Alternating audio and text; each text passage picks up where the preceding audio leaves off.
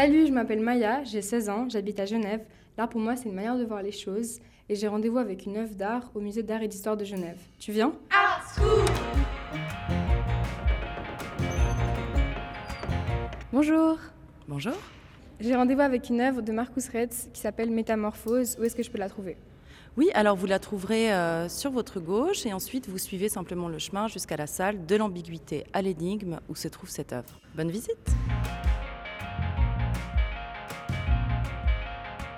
Donc euh, là, je vais entrer euh, dans une salle qui s'appelle euh, De l'ambiguïté à l'énigme.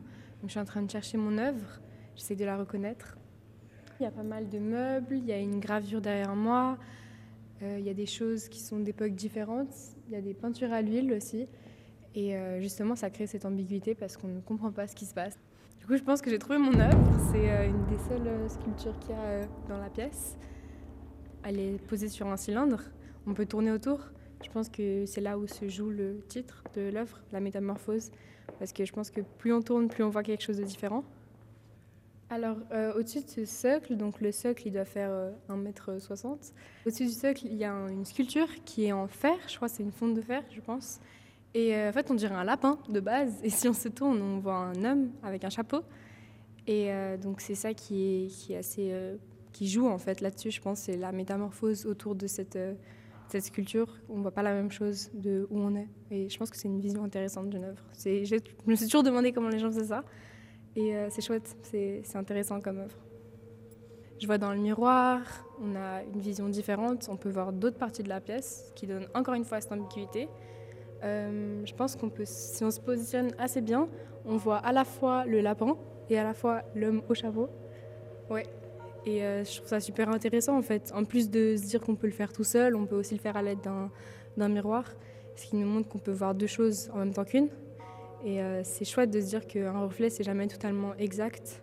C'est très intéressant comme manière de voir les choses. Donc euh, je vois ici que l'œuvre s'appelle en effet Métamorphose de Marcus Retz. elle a été réalisée en 1991, donc c'est effectivement de fonte de fer, c'est une sculpture en fonte de fer. Et ses dimensions sont 32 cm de haut, 27 de large et 12 cm et demi de profondeur. Donc euh, c'est une œuvre qui peut paraître assez petite. Après c'est de la fonte de fer, du coup elle doit être très lourde. Et, euh, ouais, je trouve ça, je trouve ça intéressant. Et euh, du coup j'ai des questions à poser à Jean-Hubert Martin. J'aimerais lui demander d'abord pourquoi du fer, surtout si c'est pour représenter un lapin. C'est pas forcément ce qu'on va penser en premier quand on pense à un lapin. Si on devait garder une des deux facettes de l'œuvre, on garderait le lapin ou le monsieur. Pourquoi et qu'est-ce qu'on est censé ressentir? Qu'on n'a jamais vraiment raison, qu'on peut toujours voir les choses de deux manières? Pourquoi un homme et un lapin? Qu'est-ce que l'homme a un rapport avec le lapin? Et euh, je serais super intéressée de comprendre pourquoi euh, cette, euh, bah, cette ambiguïté qui qui est maîtresse dans la pièce. Quand on voit cette œuvre, quand on voit cette sculpture, on a envie de sourire. Est-ce qu'on peut sourire de l'art? Bah, Du coup, on est dans, cette salle qui est de l'ambiguïté à l'énigme et je me demande quel est le lien en fait, qu'il a voulu assimiler avec euh, d'autres œuvres.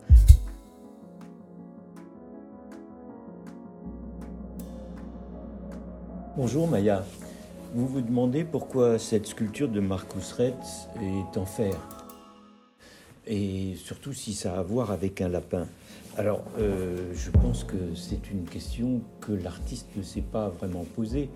Euh, vous savez que dans la sculpture, vous avez des Vénus qui sont en marbre euh, ou qui sont en bronze.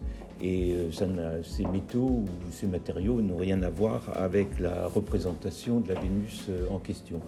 Le fer, en plus, est effectivement un choix assez inhabituel parce que, en général, quand des artistes veulent faire des sculptures euh, dont ils font une fonte euh, en métal, parce que euh, là, il y a eu un moule, évidemment, qui a permis de faire plusieurs exemplaires de cette sculpture, eh bien, en général, ils choisissent le bronze.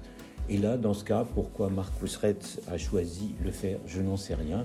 Mais en tous les cas, rassurez-vous, ça n'a rien à voir directement avec un lapin. Vous vous demandez en, plus euh, comment euh, on est censé ressentir. Or, euh, ça, justement, c'est à vous que je devrais poser la question. C'est à vous de le dire. Parce que l'artiste crée une œuvre Et c'est sa manière de communiquer avec vous, et c'est à vous de ressentir justement quelque chose.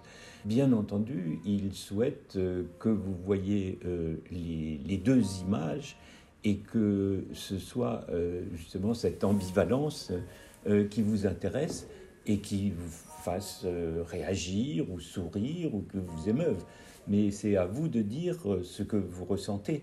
Bien sûr, l'artiste essaye de provoquer des sensations et des émotions chez vous, mais euh, c'est à vous de savoir si ça fonctionne, si ça marche, si effectivement euh, ça suscite quelque chose chez vous euh, ou pas.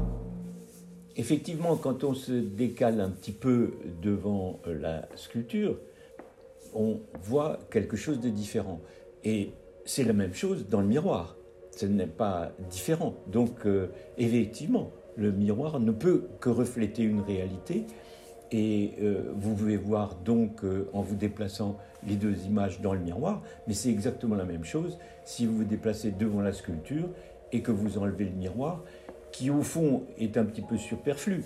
Euh, l'artiste ne l'a placé là, le miroir, que simplement pour vous inciter à bien regarder, parce que sinon, vous pourriez passer devant la sculpture et ne voir justement que une des deux images et, passer devant ce qui est intéressant, c'est justement le, le fait qu'il y ait cette euh, ambiguïté. Vous demandez euh, quelle face de l'œuvre il faudrait garder entre le monsieur, qui est en fait un autre artiste qui s'appelle Joseph Beuys, qui est représenté là avec euh, le chapeau qu'il avait toujours sur la tête, et, le lapin. Et eh bien justement, je crois qu'il ne faut pas choisir. Parce que si on choisissait, ça deviendrait une sculpture complètement banale euh, d'un lapin ou bien représentant un monsieur avec un chapeau. Et, ça, ce n'est pas du tout l'intention de l'artiste. Justement, tout l'intérêt, c'est qu'on on puisse euh, voir, selon l'angle où on regarde, les deux. Cette œuvre vous a fait sourire. Eh bien, c'est une très bonne chose parce que justement, il n'y a aucune raison que dans les musées, on ne puisse pas sourire. Il y a de multiples raisons à ça. D'abord parce que les musées sont censés, à travers les multiples œuvres faites par les artistes, de donner euh, une espèce d'image de, la vie ou de, compte-rendu de ce qu'est la vie. Et dans le théâtre, par exemple, vous avez euh, deux pôles qui coexistent, évidemment, qui sont d'un côté la tragédie et de l'autre côté la comédie. Et tout ça fait partie de la vie. Et euh, on peut apprendre autant dans une comédie que dans une tragédie. Donc il n'y a absolument aucune raison que le musée euh, ne soit que dans une espèce de sérieux, austère, euh, rigide, et allant du côté du, drame. Et donc, quand on regarde bien les œuvres d'art, on peut très souvent en sourire. Cette salle s'appelle de l'ambiguïté à l'énigme. Et le lien avec les autres œuvres, c'est que justement, il y a dans presque toutes les œuvres ou des images cachées, c'est-à-dire qu'on peut déceler dans certaines, si vous regardez bien, euh, vous verrez que sous des aspects euh, purement décoratifs, eh bien, quelquefois, on peut trouver un visage, parce que un visage, on le décèle très très rapidement à travers euh, deux, trois points, si vous voulez, deux pour les yeux et un en dessous pour la bouche. Et il y a par exemple une démonstration aussi de, des paysages qui comportent euh, des profils ou des visages cachés.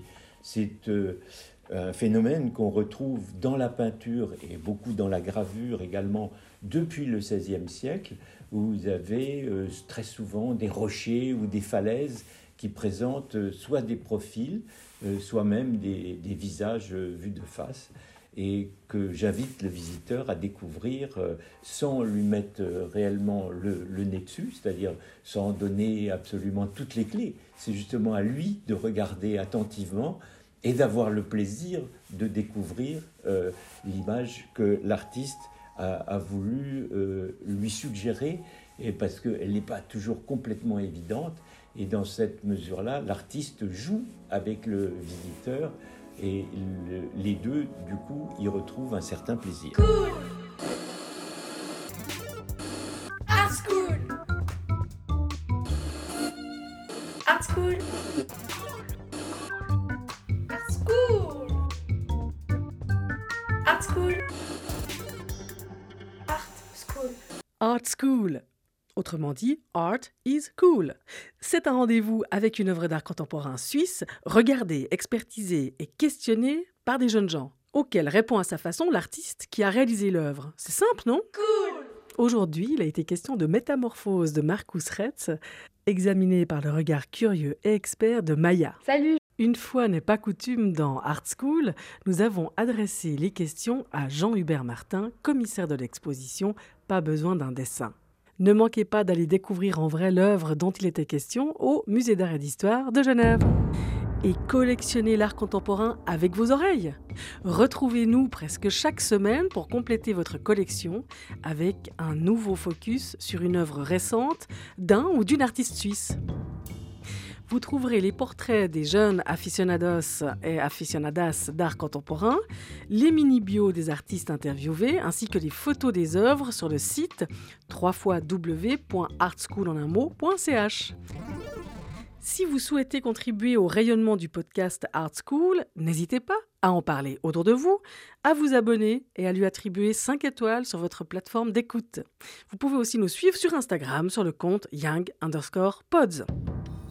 Le podcast Art School est réalisé et diffusé grâce au précieux soutien de la Loterie Romande, de Pro Helvetia, de la Fondation Gandur pour la jeunesse, de la Fondation Ernst Gunner, de la Fondation Hurtli, de la Fondation Sando et du Pourcent culturel Migros avec les voix de Florence Grivel pour la version en français et de Stéphane Kiburtz pour la version en allemand. Musique et habillage sonore par Christophe Gonnet. C'est une production Young Pods. Young Pods.